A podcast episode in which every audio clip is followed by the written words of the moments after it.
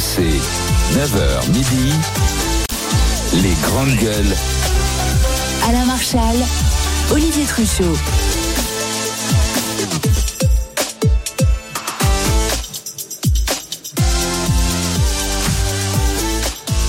Les grandes gueules toujours en direct du salon de l'agriculture, c'est le stand des Hauts-de-France qui nous accueille, qui accueille d'ailleurs la plupart des émissions d'RMC depuis le début de la semaine. Après nous, il y aura Estelle Midi et Roten sans femme ici même. Nous sommes dans le pavillon des régions, c'est le hall 3. C'est vraiment le, le pavillon des saveurs, des produits. Puis on voit au fur et à mesure de la matinée les, les odeurs qui arrivent parce qu'on est en train de préparer euh, Oui. euh, bien voilà euh, la, la gastronomie qu'on pourra déguster à partir de midi. Nous on commence hein. ici, on a déjà commencé et on va continuer avec Kauter Ben Mohamed, la Marseillaise, Johnny Blanc, notre fromager, et Jérôme Marty, le médecin généraliste. Dans cette euh, alors tu voulais passer un petit message Kauter Oui, je voulais saluer très très très très très chaleureusement Philippe Saint-Marco et sa belle-fille Sophie qui sont des grands supporters et des grands fans des grandes gueules. Et voilà, et donc ils nous écoutent là, j'ai reçu un SMS. Donc Sophie, Philippe, grosse bise de nous tous. Si vous venez nous voir ici euh, au salon, j'ai un panier garni à vous offrir avec les produits de la région Hauts-de-France. C'est d'ailleurs euh, la région qui euh, nous offre ce magnifique panier garni avec saveur en or et terroir Hauts-de-France. Il y a des gaufres de la région, un poulet, du pâté, de la bière blonde, de la moutarde également des Hauts-de-France. Donc bah, si vous venez nous voir, vous repartirez peut-être avec ce panier garni. Cette deuxième heure ensemble va être consacrée à cette mobilisation qui va repartir à partir de mardi prochain. Ça sera la sixième journée de mobilisation contre la réforme des retraites. Une mobilisation syndicale qui va monter d'un cran, une France à l'arrêt. La question qu'on se pose tous, euh, est-ce que vous croyez euh, à cette grève reconductible? Certes, mardi, ça va sans doute fonctionner, mais est-ce que vous pensez que ça va durer euh, plusieurs jours, voire plusieurs semaines? C'est la question qu'on vous pose au 32-16 et qu'on pose aux grandes gueules ce matin. RMC, les grandes gueules.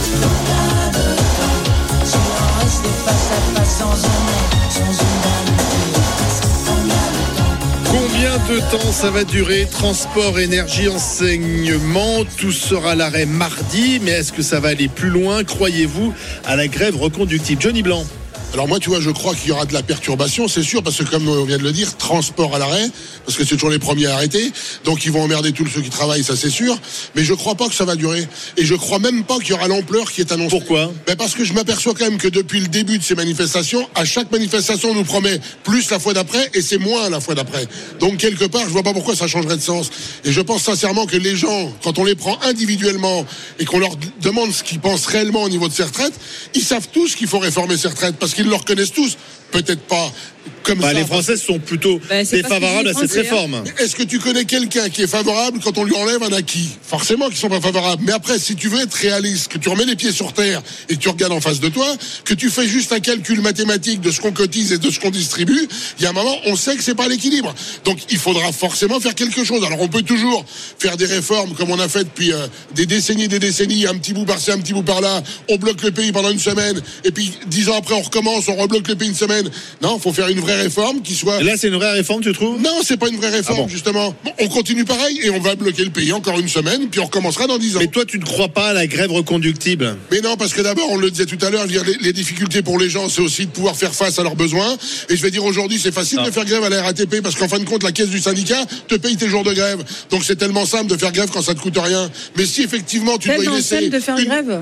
Oui. C'est indécent ce que tu dis. Non, c'est pas indécent. Il y a des gens qui sont pas payés pendant des semaines, oui, qui se mettent en danger. Sauf que une, partie de la population, une catégorie de la population, est-ce que tu dis quand tu prends les gens un par un, c'est ton fantasme ça mon cher, parce que tous les sondages depuis le départ, y compris des chaînes de droite extrêmement orientées vers le gouvernement, etc., violon, disent violon. que 80% des Français, plus de 80% des Français sont contre cette bien. réforme. Et bien sûr que, tu sais, le problème de notre pays, quand tu dis oui, c'était pas bien, le problème c'est qu'on avait un pays avec plein d'acquis qui nous, qui nous permettait de vivre correctement et qu'aujourd'hui, au fur et à mesure, on détruit ces acquis. Et bien sûr, et heureusement que les gens ne veulent pas qu'on leur enlève leur, leur acquis. Tu Et c'est indécent de dire ça parce qu'il y a des gens qui se mettent. quoi, non, non, non, tu connais pas la grève, donc. Ben, euh, quand je vois sais- les acquis que j'ai par rapport à ceux de mes parents, excuse-moi, on va pas dans Oui, le mais toi, mais il n'y a, pas que toi dans ce pays. On est 67 Mais non, millions, donc tout temps- Excuse les 85% de, de,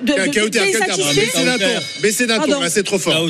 Excuse, excuse les 87%. Kauter, la question est de savoir. La question n'est pas de savoir si les Français sont contre cette réforme. La question est de savoir est-ce que tu penses Oui, mais je qu'on va répondais vers une grève, grève Je reconductible. l'appelle de tous tous mes voeux, même si elle va me mettre moi-même en difficulté, je l'appelle de tous mes voeux et parce que beaucoup de Français, moi je suis allée dans les manifs, il y a une manif où il y avait moins de gens parce que c'était des vacances scolaires. Beaucoup de gens, et y compris des gens qui n'ont jamais manifesté, des gens qui sont de droite, des gens qui sont du secteur privé, ont rejoint les rangs des manifestants et beaucoup de gens sont prêts à sacrifier un mois, deux mois de salaire pour gagner deux ans de leur vie. Gauthier, tu viens, tu as tout dit. Il y a Oui, un moment où il y a eu moins de monde parce qu'il y avait les vacances scolaires. T'as tout Voilà, dit. c'est exactement T'as la- tout dit. Quelle Est-ce que tu là, les vacances Non, se terminent. Comment veux-tu, Ah oui comment Quelle veux-tu, motivation. comment veux-tu qu'un mouvement là soit dur et dur, alors même que les Français souffrent économiquement partout? Moi, je suis désolé, mais quand tu regardes quand même la culture de la grève, effectivement, c'est des professions qui peuvent se permettre la grève. Moi, je connais pas d'artisans Non, mais font grève longtemps. Je connais pas de commerçants qui font grève longtemps. Je connais pas de professions libérales qui font grève longtemps. Et je connais pas non plus de gens qui sont à faible niveau socio-économique qui ont les capacités de faire grève longtemps. Aujourd'hui, on a des entreprises qui sont extrêmement fragilisées.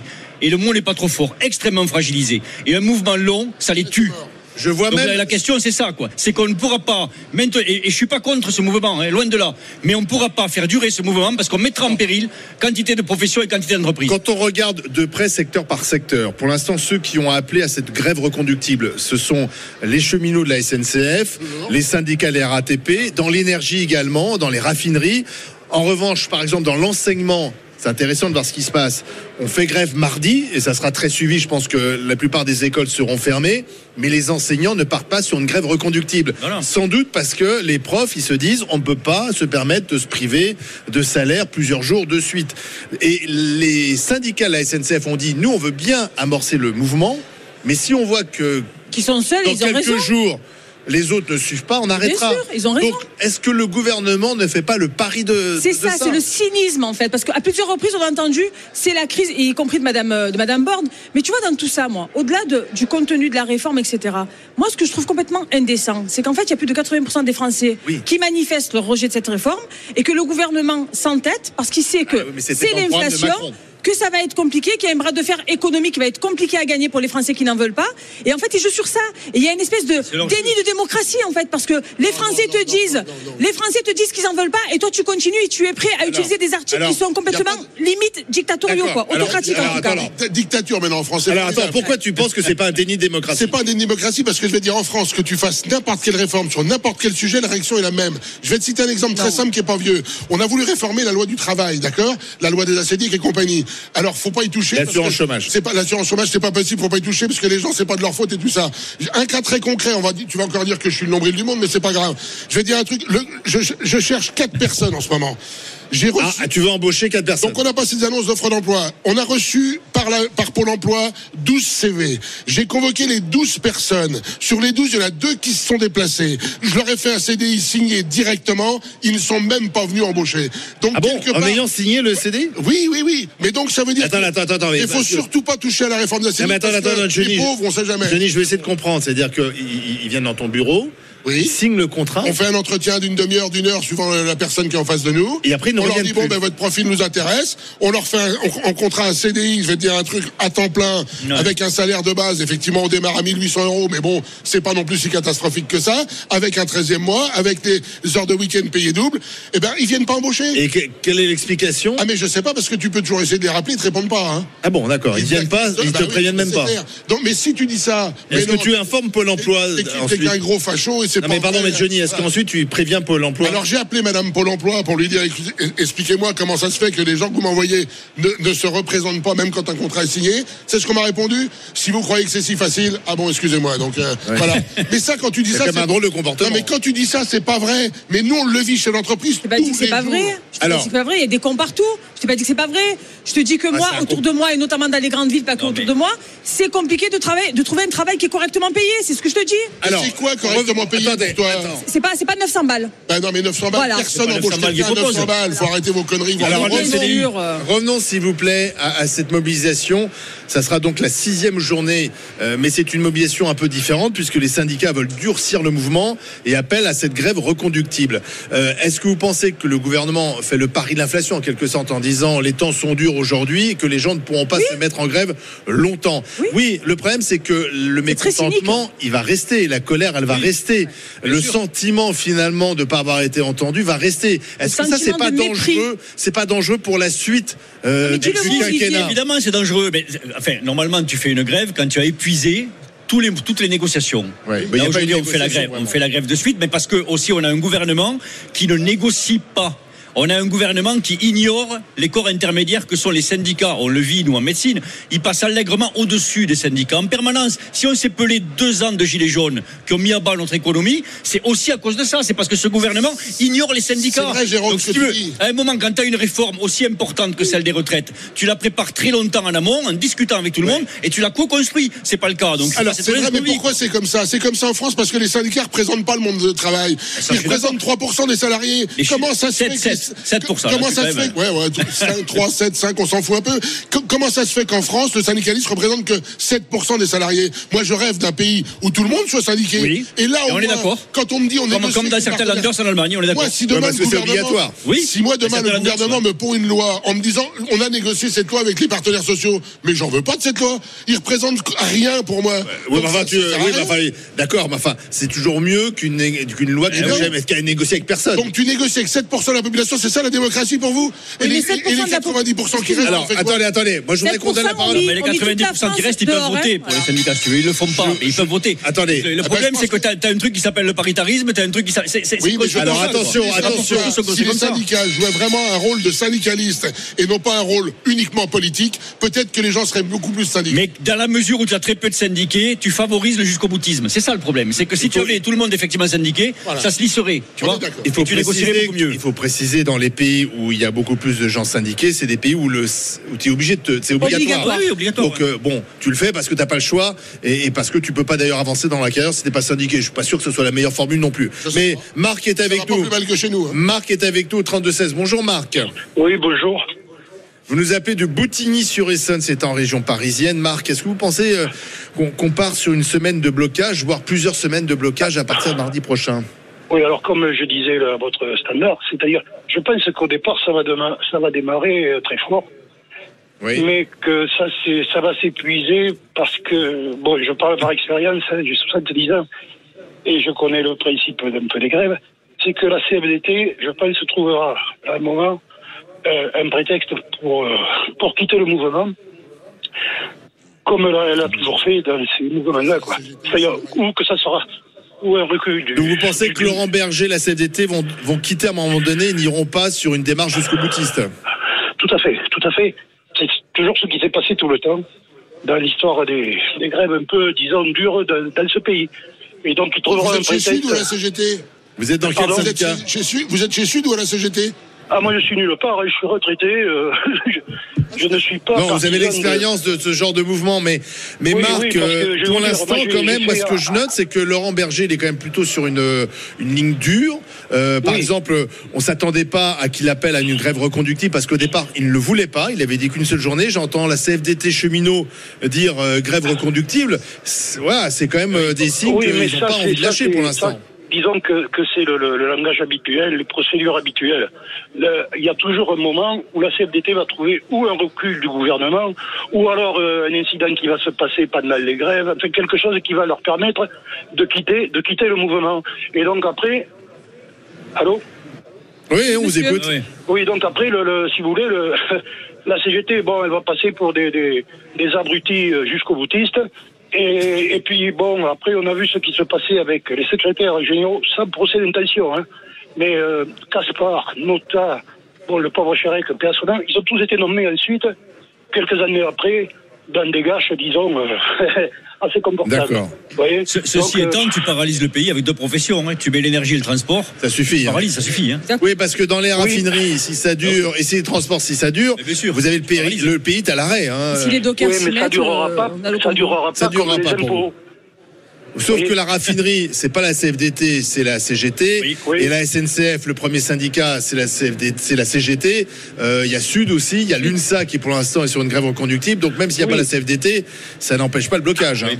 D'accord, mais quand même, la CFDT, la CFDT a quand même des troupes importantes. Et, Bien sûr, bien sûr. euh, et donc, s'il si, s'il se retire du mouvement, le mouvement, il en prend. D'accord. euh, c'est- En fait, c'est le pari que vous faites. Que C'est pas un Berger pari, ne hein, c'est tiendra pas un pas. pari. Bon, ça part d'un constat, et c'est ce que je pense qui va arriver. Hein, Je suis pas mal amirement. Hein. Bon, écoutez, euh, on verra le scénario de Marc, on verra s'il se réalise. Merci Marc d'avoir appelé au 32-16.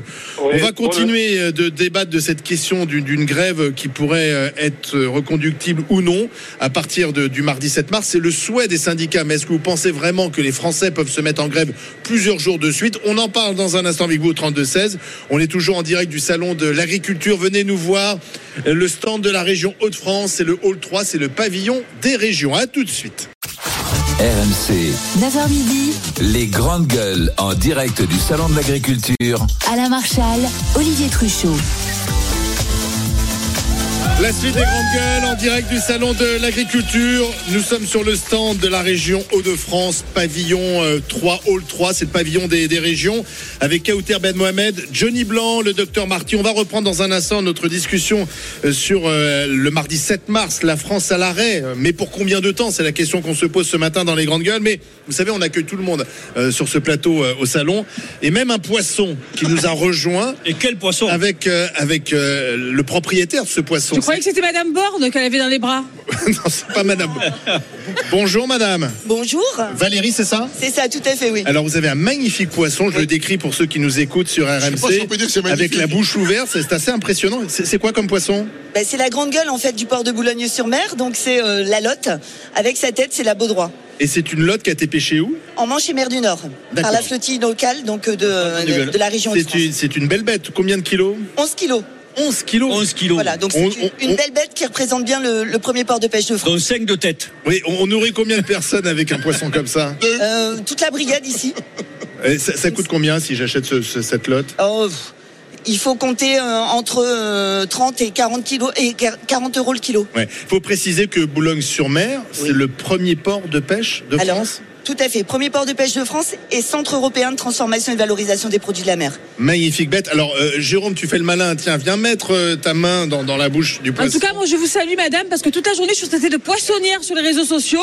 Et je rappelle que vous faites un très beau métier et que vous nourrissez aussi la France, donc bravo à vous. Jérôme Ah, Marty a mis sa tête. Bravo, bravo Valérie. Merci Et c'est vraiment magnifique poisson. Bon, la petite bise ou pas? La bise au poisson Euh, Pas tout de suite, tout à l'heure. En, en revanche, je veux bien faire une, votre, la bise à Valérie, il n'y a pas de problème. Merci en tout cas, merci. Merci à vous. Bravo.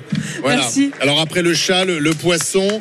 Et il y a d'autres animaux qui viendront nous rendre petite visite ici sur le stand et, Et sur le plateau des poisson, grandes C'est plutôt gueules. le poisson qui mangerait le chat, là, vu la tête qu'il a. Il est énorme, ce- c'est impressionnant. hein.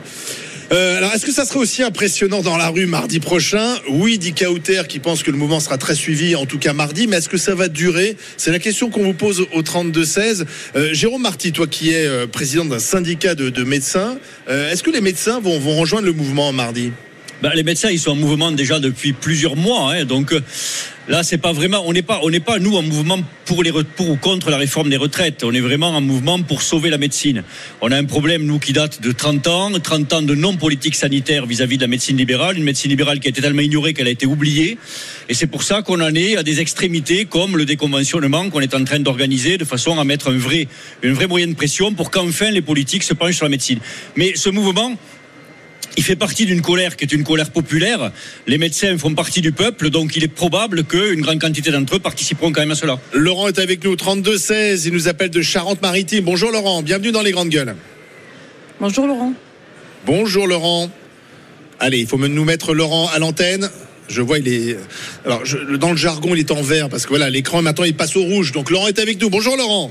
Bonjour, je suis content d'être en rouge, en vert, je sais pas, peu importe la couleur. En tout cas, vous êtes en direct du salon de l'agriculture avec nous. Euh, bloquer la France euh, à partir euh, de, de- de mardi. Vous y croyez? Vous pensez que c'est un mouvement qui va qui va durer? Alors d'abord, je, je fais un grand bonjour à Sébastien, euh, Seb pour les copains. Voilà, je lui avais promis de faire un bonjour quand je passerai à l'antenne. Euh, deux choses. Oui, on peut, on peut bloquer la France aujourd'hui. Peu importe. Malheureusement, le gouvernement est totalement insensible, totalement euh, euh, pas à l'écoute de la population. Tout le monde a compris que cette réforme, elle plaisait plus aux Français, que ça fait, c'était même une angoisse pour beaucoup de Français qui sentent qu'ils vont pas tenir, ils n'iront pas jusqu'au bout. Donc, peu importe, les- le, le- le gouvernement sait que c'est pas populaire, mais on a l'impression qu'ils s'en foutent. Alors moi, je vais être un peu plus, euh, un peu plus euh, Attention, Radical. je, je pèse les mots, je ne suis pas violent, je ne suis pas radical, je ne suis pas agressif, mais je pense que si toutes les manifestations en France, au lieu de bloquer la France éventuellement, parce que je ne suis pas sûr que ça serve à grand chose, mais finissez, si toutes les manifs finissaient dans les bureaux et dans les permanences des députés, LREM ou tous ceux qui veulent voter cette loi, je pense que si on leur expliquait clairement que non, ça ne va pas aller, qu'ils fassent, qu'ils réfléchissent à deux fois avant de voter quand ils seront dans l'hémicycle, que quand ils reviendront dans leur circonscription, le comité d'accueil sera peut-être moins sympathique. Je pense que si on leur expliquait clairement et si on allait leur mettre une petite pression, ils réfléchiraient à deux Mais fois avant d'aller valider malheureusement. Vous voulez rejouer le Capitole là Malheureusement, pas Non, du attendez, tout. Johnny, ça te choque ça Ah oui, ça me choque Bien un peu parce Ouais, que je veux aussi. dire, appeler la population à rentrer dans les, dans les permanences, je trouve que c'est plus que moyen. Parce qu'on sait très bien comment ça finit ce genre de manifestation. Ça finit par que- un Par de la saccage violence. total des locaux.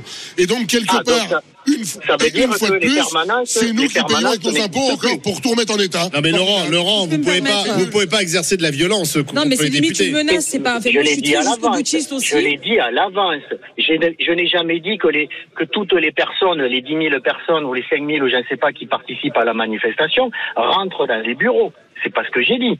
Vous avez bien entendu au début, je vous ai dit Laurent, pas de violence. Le seul impact- le seul impact, mon cher Laurent, le seul impact, et on l'a vu dans le passé, c'est de bloquer l'économie, que les patrons mettent la pression au président. Malheureusement, aller menacer un député qui est à la solde de son parti, J'ai pas dit de menacer. tout. J'ai pas dit oui, de mais ça va se terminer comme ça. Par contre, il y a quelque chose que vous avez noté. Toutes les manifestations concernant la réforme de retraite se passent dans un calme et dans un respect de, de- de tout. Ça faisait longtemps, ça que je suis exactement. pas inquiet, et moi, je pense, et moi, je pense que le mépris qu'exerce aujourd'hui le gouvernement de Madame Borne à l'égard des manifestants, à l'égard des syndicats, de ne pas les recevoir, de ne pas renégocier, de ne pas les écouter, peut entraîner une forme de rupture et que là, il va y avoir de la violence et qu'on la dénoncera tous, mais qu'elle sera initiée par le gouvernement qui n'écoute pas et qui méprise le peuple. Je peux vous, je peux vous poser une question, Laurent? C'est Je peux formidable.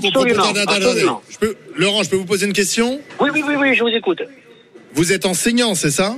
Oui. Est-ce que vous êtes prêt à vous mettre en grève plusieurs jours de suite? Parce que pour l'instant, les syndicats d'enseignants appellent à faire grève mardi, mais ils ne sont pas sur une grève reconductible. Mais on a déjà fait des grèves. Euh, vous savez, quand on fait grève. Oui, mais je vous euh, pose la on- question, Laurent. Est-ce que vous êtes prêt à, vous- oui, oui, à faire grève faire. plusieurs jours de Oui. suite? Oui, oui, oui, mais, oui. mais malheureusement, ce n'est pas audible pour le gouvernement. C'est pour ça que je vous dis que notre relais. Ah, Si les écoles le sont bloquées plusieurs jours de suite, ça aura un impact. euh, voilà. Mais non, ça n'aura pas d'impact. Ils s'en si. Ah, foutent si, même. littéralement. Ils sont dans une autre planète. Si les Non. transports ne fonctionnent plus, les transports en commun des relais- villes, le la RTM, relais, si les de médecins sont en grève, excusez-moi, si les écoles sont en grève, à un moment donné, il va y avoir une réaction, excusez-moi. On sera tous chômés, il n'y aura plus de problème de retraite parce qu'on n'aura plus de cotisation et tout ira mieux. Formidable. Continuons. Mais c'est un des problèmes, mon cher, euh, ben, mon, mon cher euh, Non, non, mais- Johnny. non, mais- non, non, Tu si on avait plus, si attendez, Kauter et Johnny, Tu es en train. Si on avait plus- Attendez, attendez, attendez. Johnny. Kauter. Oh, oh, répondre. Kauter.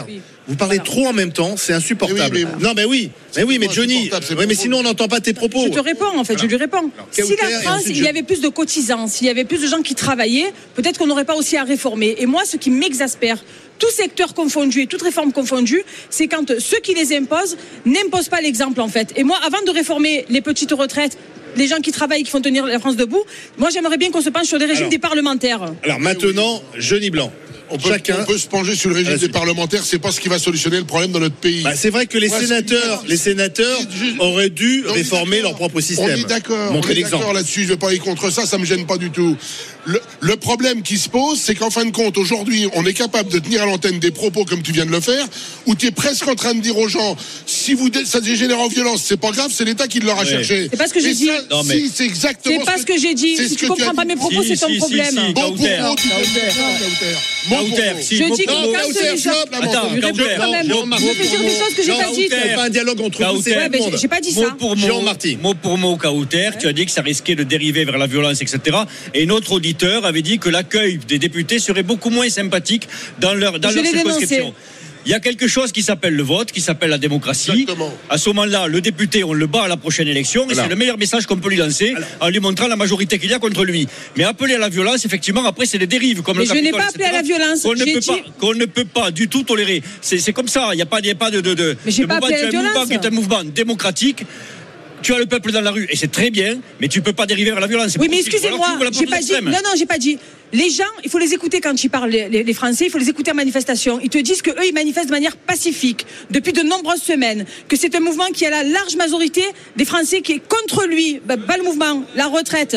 Je termine, monsieur, après vous viendrez prendre la parole si vous voulez. Et que là, aujourd'hui, le gouvernement n'écoute personne, ne met personne autour de la table, qu'il n'y a aucune co-construction. Et que ça peut, j'ai pas dit que ça va le faire, que ça peut amener des gens à avoir des, rôles- des, des, On a- on a des entendu. réactions plus radicales. Allez, pour, vous voilà. cal- pour vous calmer, Voilà. quelques, Ah, frites, des c'est Hauts-de-France qui viennent d'arriver. Voilà, parce que comme ça vous aurez la bouche pleine et on vous entendra moins. Euh, tiens, Johnny Blanc, des frites. Eh, Vous allez voir, elles sont délicieuses. On en a déjà pas mal consommé depuis lundi. Alors la, la particularité des frites de Hauts-de-France, c'est qu'elles sont euh, cuites à la graisse de bœuf. Tu vois, Jérôme Marty, médecin, tu, tu, tu préconises?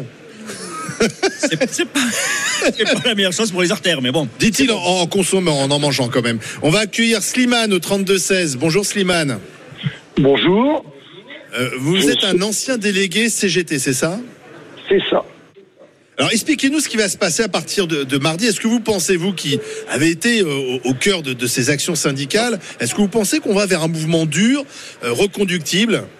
Je voulais, je voulais ce que j'ai dit euh, donc c'est à la personne que j'ai eue déjà merci, simplement merci. Ça fait dix ans que je vous parle, donc je suis quand même heureux à 60 ans d'a- d'arriver à, à parler.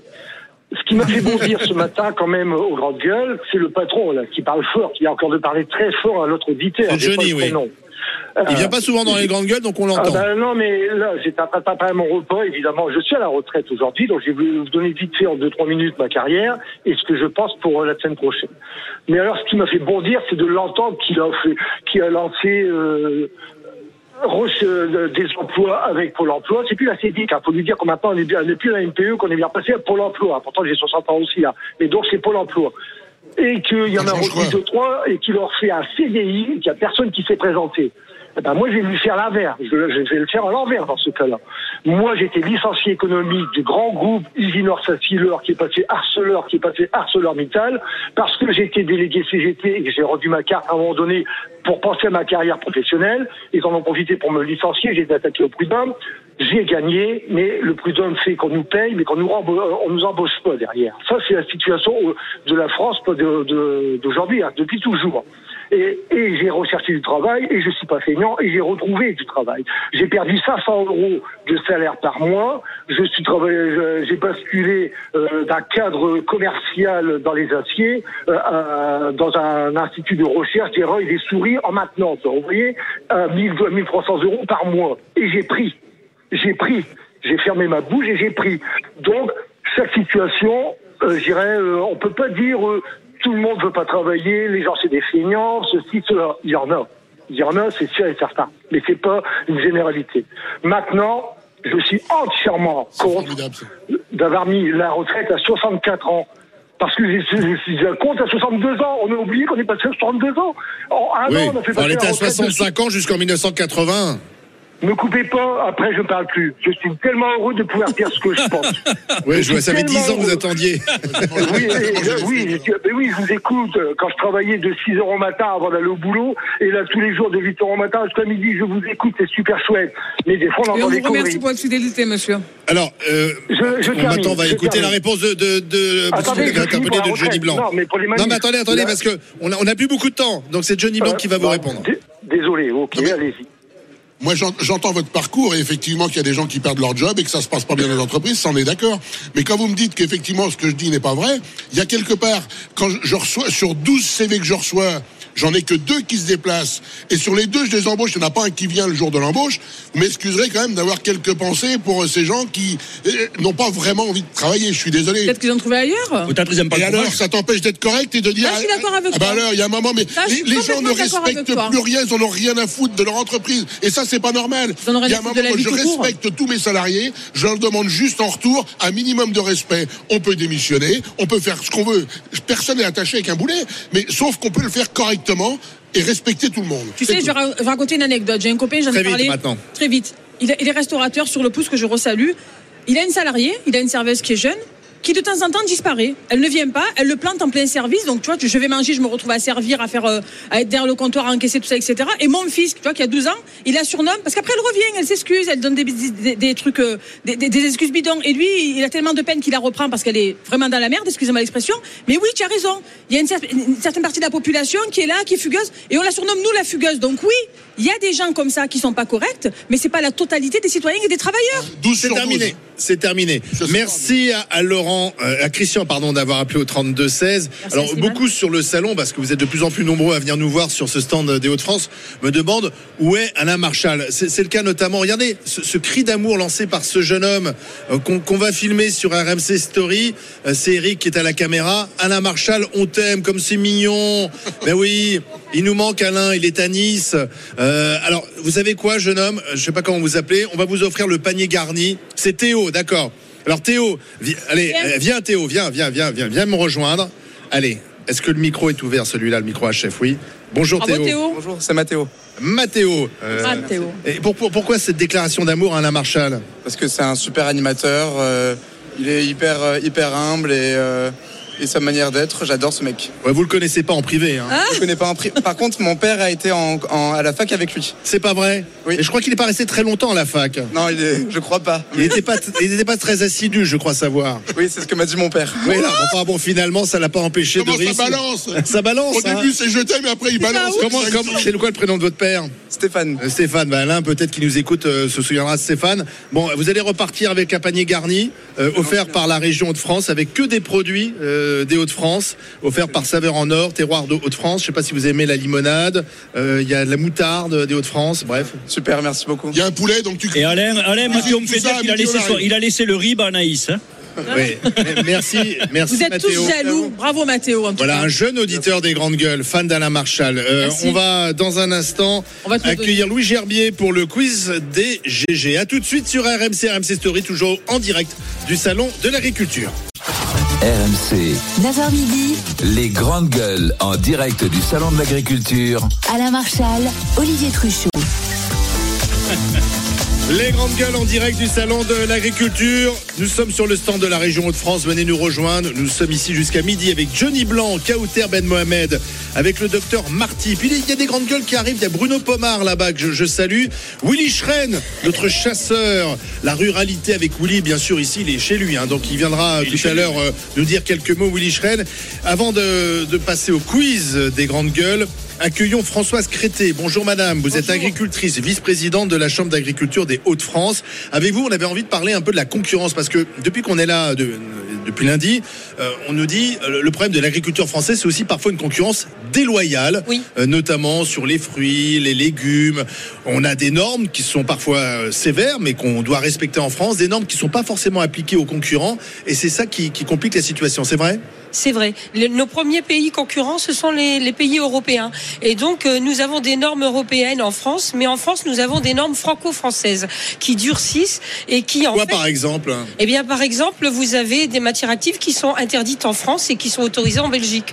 Donc, euh, bon, moi, j'ai été, euh, j'ai fait quelques années des productions de poireaux. Eh bien, nous avions une, une, une vraie concurrence déloyale puisque euh, la taille des poireaux, eh ben, était pénalisée. Et donc, ça, c'est quelque chose qu'on a du mal à comprendre. Et euh, nous, pourtant, on est vraiment pro-européen, mais on a cette problématique. On a aussi cette problématique avec des fruits et légumes. Et la deuxième problématique, c'est euh, la concurrence déloyale avec le coût salarial. Vous savez que bon, on est en train. J'ai écouté vos débats sur les retraites, tout, sur tout ce système de, de répartition qui existe en France, aussi bien au niveau social que au niveau euh, re- retraite. Eh bien, tout ça, ça a un coût et que les autres pays européens n'ont pas forcément. Enfin, Dites-moi où euh, quel autre pays a euh, un système de social aussi protégeant qu'en France? Ma fille a été malade, ça lui coûte pas grand-chose. Mais tout ça, que- ça, voilà. ça pèse sur le travail. Ça pèse sur les entreprises. Mais euh, vous interpellez le, le ministre de l'Agriculture. Qu'est-ce qu'il vous répond lorsque vous l'interpellez. C'est Marc Ah. En ce moment. Oui, régulièrement, régulièrement. J'ai rendez-vous euh, prochainement avec lui. Nous avons d'ailleurs eu euh, un congrès euh, FNSEA, Monsieur Macron, qui nous avait dit les règles européennes et rien d'autre, simplification. Bon, on voit que c'est très, très, très compliqué, mais je reconnais que ça n'est pas que en agriculture, mais c'est dans tous les systèmes. Oui. Mais c'est quelque chose qui décourage. Jo- Johnny Blanc, c'est vrai qu'on ne comprend pas bien euh, pourquoi à l'échelle européenne cette concurrence déloyale. Pourquoi ne pas appliquer les mêmes règles dans tous les pays européens Et si on en rajoute une chez nous, on- on- il, faut, il faut faire pression pour, les- pour que les autres le fassent aussi, ou sinon on n'en fait pas. Parce qu'on a fait l'Europe à l'envers depuis le début. On a commencé par la monnaie unique. Ça sert à quoi de faire une monnaie unique quand t'as pas une Europe sociale? Donc, fallait commencer par faire une Europe sociale. Mais bien sûr. Après, il fallait faire une Europe des réglementations par rapport à tout ce qu'on produit. par- Mais très simple. Et aujourd'hui, non, on est toujours. Et en fin de compte, on voit bien quand même que plus les élections avancent en Europe, que chacun se rabougrit sur lui-même et qu'on voit bien que les, les, les, les, partis qui prennent le pouvoir sont pas les pro-européens. Non, enfin, en tout cas, sur les partis plus souverainistes. Eh ben justement, et pourquoi on est rendu à ça? On est rendu à ça parce que comme ça a été construit à l'envers, pour être pro-européen aujourd'hui en France, quand tu es chef d'entreprise, faut être convaincu quand même. Ouais. hein. Non, mais on a fait une, on a Jean fait Marty. une- on a fait une Europe du morcellement et du, et du chacun pour soi presque quoi, avec avec des règles qui sont restées totalement différentes, notamment en fiscalité.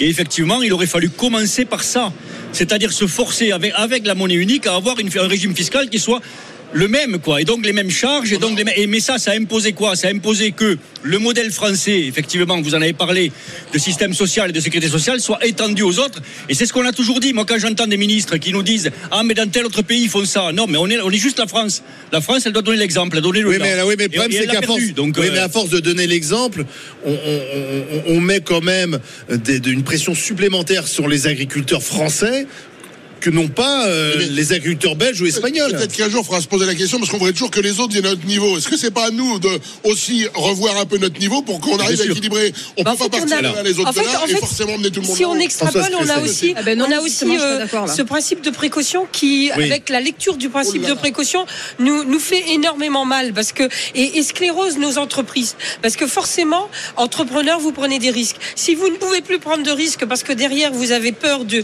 vous avez toujours ce zéro risque, eh bien évidemment, ça sclérose nos systèmes. Et nous, en agriculture Hauts-de-France, qui sommes des systèmes agricoles très très diversifiés, ça nous pénalise parce que vous avez que des agricultures familiales avec qui va euh, de la vigne, qui va euh, à la- à l'accueil à la ferme, en passant par les pommes de terre, l'élevage. Et en fait, si vous mettez trop de contraintes, on a cette euh, tendance, les, les chefs d'entreprise, on se près- simplifient leur- leur- leurs exploitations. Alors un dernier Ça, mot sur ce sujet avec Kauter. Voilà. Oui, oui. Je- vous avez complètement raison. On a des contraintes et tout le monde l'a dit aujourd'hui où économiquement, socialement, euh, au niveau de la fiscalité, on peut pas rivaliser. En fait, ça c'est complètement injuste. Ça, il y a tout le monde qui vous l'accorde. Par contre, mon cher, l'idée de l'Europe et l'idée du monde tout court, c'est de se tirer tous ensemble vers le haut et pas de régresser. Et donc, en fait, l'idée de l'Europe, c'était d'avoir une politique commune, une stratégie commune, une culture commune et une défense commune. On n'y est pas arrivé. Mais moi, je ne suis pas pour que l'Europe nous ramène au train de vie des Polonais ou des Roumains. Je suis pour que tous on avance ensemble et qu'on soit vers le haut. La politique de ramener les gens vers le bas, c'est ça qui nous fatigue en avec fait. ton raisonnement, ça ne se fera jamais parce que tu peux. Il y a un tel écart que si chacun fait pas un petit effort, ça ne marchera jamais. Mais peut-être qu'il faut une Europe- recommencer au départ en fait. Non, mais vous nous parlez d'une Europe fédérale, elle n'existe pas. On a fait une Europe des nations. Mais Donc, l'Europe- voilà, c'est l'Europe une Europe Alors, c'est tout le problème. Le dernier mot à Françoise Crété, s'il vous plaît. L'Europe a du bon, mais c'est vrai qu'il faut faire évoluer dans, les, dans le bon sens et qu'il faut essayer de garder les forces vives chez nous. Oui. Or, c'est- vraiment le, le gros, le gros. euh, Parce que quand on aura tué l'agriculture française, bah, il n'y aura plus rien. Voilà. Mais madame, ça a tué l'agriculture, ça a tué l'énergie, ça a tué Elle beaucoup de choses. Donc... l'agriculture en Haute-France. Non, Non, mais ça, a elle tué, ça, vous a, ça vous affaiblit. Combien- combien de ça a paysans affaibli en France l'agriculture. Avons, en France, je ne sais pas, dans les, Dans les Hauts-de-France. dans les Hauts-de-France, 23 500 agri- euh, exploitations. D'accord. Merci Crété, madame. vice-président de la Chambre d'agriculture des. Hauts-de-France. C'est le patron de la région de France qui sera avec nous tout à l'heure. Xavier Bertrand qui sera euh, aux alentours de 11h20 à la table des grandes gueules. On a pas mal de questions à lui poser. Merci madame. Merci, madame. On enchaîne avec Merci. le quiz des GG. En direct du stand de la région Hauts-de-France au Salon de l'Agriculture, dans le pavillon 3, stand J132, à Paris Expo, porte de Versailles, au cœur du 15e arrondissement de Paris, les GG vous présentent le quiz des grandes gueules. Ça, je peux vous dire que c'est c'est du jingle. Salut Louis Gerbier. Salut Olivier, salut à tous. Vraiment le- la sensation d'être une rockstar. Euh, on commence avec un petit tour euh, dans les Hauts-de-France. Bah, Allons-y. Parce qu'on n'en a pas trop parlé cette C'est vrai, semaine. on y est très peu. À Boulogne-sur-Mer, 14 euh, passionnés des métiers du bois euh, de toute la France euh, sont en train de fabriquer quelque chose et devraient entrer au Guinness Book grâce à ça. Est-ce que vous savez qu'est-ce qu'ils fabriquent? Un bateau Non. Un voilier non Alors c'est beaucoup plus petit Ah. et c'est utile euh, dans la bois gastronomie. En Ouais, bois En bois. Une table.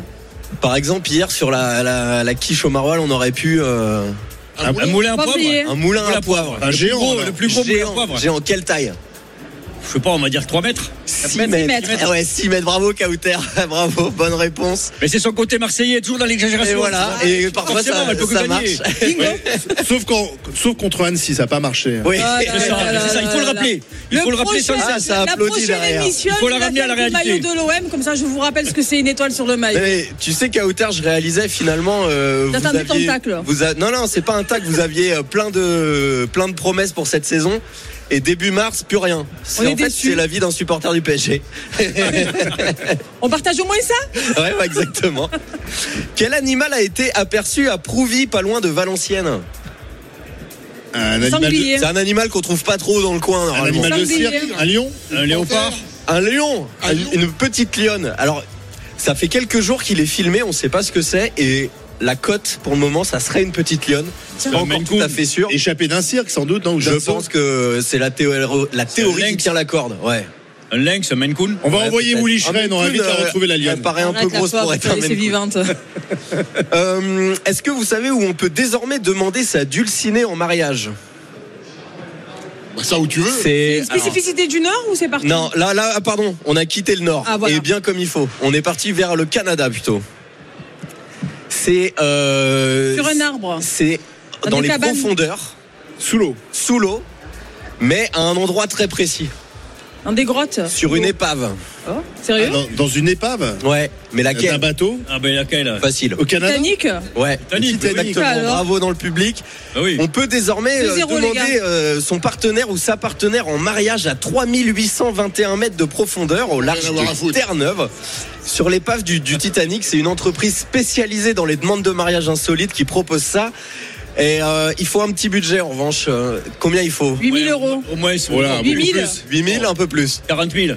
Beaucoup Vingt- plus. 20 000 100 000 100 000. Plus, c'est plus. 150 000. 000 Le million. Sérieux Le million. Un million Un d'euros. million d'euros. C'est des fous les gens. Euh, donc faut se lever de bonheur quand même. Mais s'ils veulent, je leur fabrique une épave, moi, du comme quoi, on peut Titanic. se marier, être con. hein. Oui, Ouais. oui s'ils veulent, je leur fabrique une, une, une réplique du Titanic à Marseille. Pour pas La cher. température sera plus douce et je leur fais à 100 000 balles, il n'y a aucun souci. Ah, voilà. le, plus simple, c'est de se marier avec Titanic, une épave. non Il y a la sardine dans le Dans le plat. Titanic, c'est l'OM, non Ah, Oh, arrêtez. ah, ça fuse aujourd'hui. Arrêtez. Mais on salue quand même Annecy. Oui. Oui. Bravo. Et je les salue Oui, quand aussi. même. Encore Vive la fois, Savoie. Je préfère 8000 fois que ce soit Annecy qu'une autre équipe. Ouais. Allez, on enchaîne. Allez, on enchaîne. Euh, Quelqu'un qui potentiellement va pouvoir se payer, euh, va pouvoir se payer cette demande en mariage. Quelle étourderie a, perdi- a- a permis à un monsieur de gagner au loto Alors, je vous explique. Il voulait jouer pour le vendredi et il s'est trompé. Il a joué pour le samedi.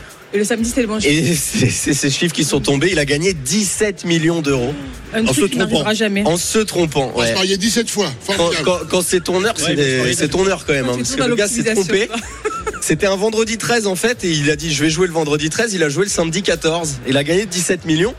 Et pour la petite histoire, euh, il a reçu la notif euh, dans la nuit, il a demandé à sa femme qu'est-ce qui lui ferait plaisir. Est-ce que vous avez une idée de ce qui ferait plaisir à sa femme avec 17 millions d'euros? Allez, euh, dans le Titanic. pognon, il Divorcé. disparaît. Elle a demandé une plancha. Bah tiens. C'est assez sobre. Ah oui, c'est bien. Pour C'est dix plus minutes. simple. Les gens qui restent Ouais, il, lui a dit, il a dit, chérie, j'ai gagné l'auto, fais ta valise. Elle lui dit, où on va? Il lui dit, j'en sais rien, tu te casses. Oh, Vraiment, Jérôme, alors La aucun classique, romantisme. ah si, elle est connue celle-là. Aucun romantisme. Madame. Marty, Madame Marty, ne laissez jamais votre mari jouer au loto. jamais. Merci Louis Gerbier. pas. Merci Euh, pour ce quiz. on a plus le des temps, je vous fais juste un petit teasing. Il va y avoir des images de Sarah euh, au salon qui ah oui. découvre les vaches. Ah. Bientôt, euh, on en parlera bientôt dans les grandes gueules. On est en train de monter ça. Ah, tu voulais les montrer là maintenant? Ouais, mais là on est un peu Bah, court, je crois. non, on a peut-être 30 secondes. Alors, Ah, attendez, allez, on- Allez, allez, oui, il faut savoir. Allez, donc Sarah Salman était au salon de l'agriculture, c'était sa Voilà. première. C'était son rendez-vous en terre inconnue. J'étais Frédéric Lopez hier. Et alors regardez Allez, voilà. Sarah alors, Salman la- qui découvre les La vaches. première vache qui l'a vue, euh, comme vous pouvez le voir, eh ben, elle s'est Elle a bien à accueilli. déféquer. Voilà.